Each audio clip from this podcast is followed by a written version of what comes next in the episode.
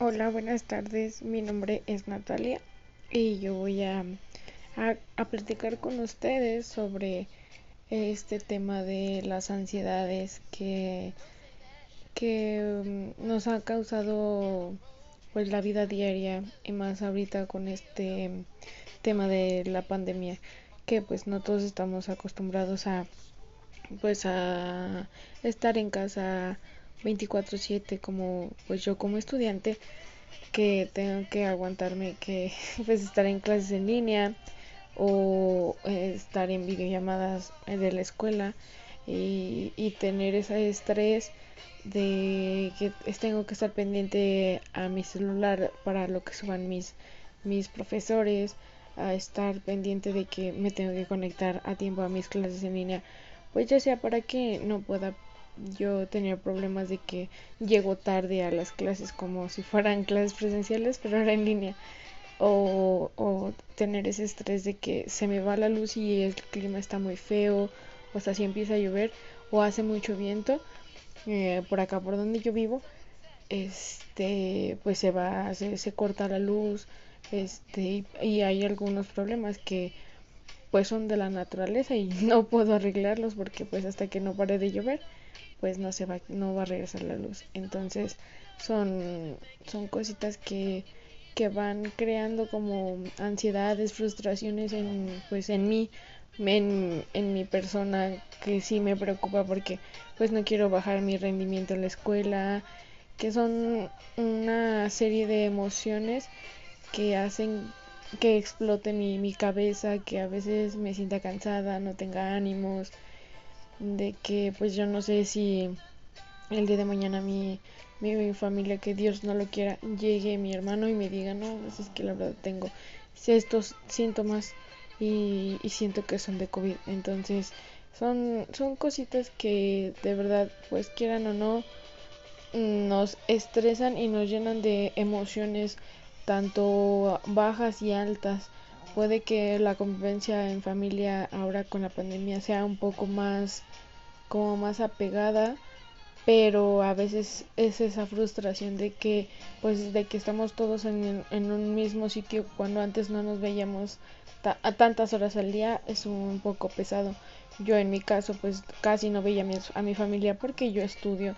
eh, en el turno de la tarde en la escuela y pues eh, yo cuando yo estaba en la escuela pues mi mamá mi mamá llegaba a trabajar o mis hermanos estaban trabajando y pues casi no nos veíamos, solo nos veíamos un rato en la noche para platicar, cenábamos y platicábamos un rato y a dormir y así eran todos los días. Y ahora con esto de la pandemia, pues la que está en la casa todos los días soy yo,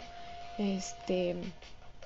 y pues los días de descanso de mi mamá pues es como que un poquito pesado porque antes no convivíamos tanto como ahora. Y pues los ya veo a mis hermanos más y ya es más ese estrés de estar peleando con ellos, pues así como que mucho más de lo que peleábamos antes. Entonces son cosas que, que a personas, a mí con la paciencia que tengo, este, pues sí es un poquito, un poquito estresante, pero si la sabemos sobrellevar y sabemos ser inteligentes a decir, pues no estamos en el mejor momento como para estarme peleando diario con las personas, pues puede funcionar y puede ser mucho mejor de lo que de lo que ya era. Eh, la convivencia en familia tiene mucho que ver con la estabilidad emocional de una persona y yo creo que, que creo que son el motor más más grande de la vida de, de un ser humano entonces este pues yo sí sí quiero sí quiero decirles que pues sean fuertes que sepan llevar pues sus ansiedades, eh, sus tristezas, sus, sus altas y bajas emociones con calma, porque son tiempos difíciles y no han sido de, ahorita, son de, de ya tiempos más, más atrás, no es solo ahorita de la pandemia ni, ni nada, o sea, la, la depresión viene de, de muchos ya problemas sean este personales o familiares. Entonces este pues tenemos que ser tenemos que ser conscientes y inteligentes de sobrellevarlos y salir adelante. No siempre vamos a estar felices y tampoco no siempre vamos a estar tristes. Bien dicen que cuando se cierra una ventana se abre una puerta muy grande. Entonces, pues tenemos que ser, ser coherentes y salir adelante de, de eso y de ello. Y tenemos que llevarlo a cabo porque así es nuestra vida. Nuestra vida va como una montaña rusa, va arriba, abajo, da vueltas y, y a veces suele ser un poco un poco difícil salir de los hoyos negros, pero cuando sales de ellos, de verdad que sales a una luz hermosa, de verdad una luz,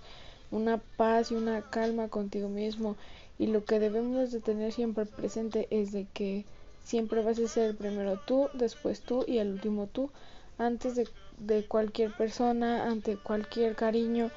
siempre debes de pensar primero en tu estabilidad emocional y tu estabilidad física antes de cualquier otra cosa. Primero te tienes que sentir bien contigo mismo y aceptarte tú para que los demás puedan aceptarte y para que no te desbalances tanto de que puede pasar que nosotros los, adolescentes mm, un amor primerizo nos lastime y se vaya con otra persona que entre comillas es mejor que nosotros cuando no es así solamente que a lo mejor esa persona puede tener la atención que tú no le das porque pues en mi caso yo que estudio y tengo más cosas que hacer pues no me da tiempo para para ahorita pensar en una relación amorosa. Entonces son cosas que debemos de pensar. O sea si no se dan en, en un momento es porque todavía no es el tiempo necesario para que pases esas cosas. Las cosas se van dando solitas. Lo que tienes que trabajar y estar conscientes de de que tu futuro nadie, nadie, nadie, nadie lo va a hacer por ti. Eh, uno mismo tiene que echarle ganas por sí solo, eh, tiene que levantarse, darse los ánimos, eh, echarle ganas a cualquier cosa que vaya a hacer en el trabajo, en la escuela o cualquier actividad que vaya a hacer, ponerle todo su empeño y su esfuerzo para salir adelante y, y demostrarse a sí mismo que sí se puede y que puede echarle muchísimas ganas si él se lo propone día con día. Entonces yo estoy yo estoy dándoles mi punto de vista. Yo sé que a lo mejor no todas las personas van a pensar como yo, pero eso es lo que yo siento y lo que yo pienso y, y lo que creo yo que es real. Eh, muchas gracias por escuchar mi podcast. Espero les haya gustado y nos vemos en un próximo. Gracias.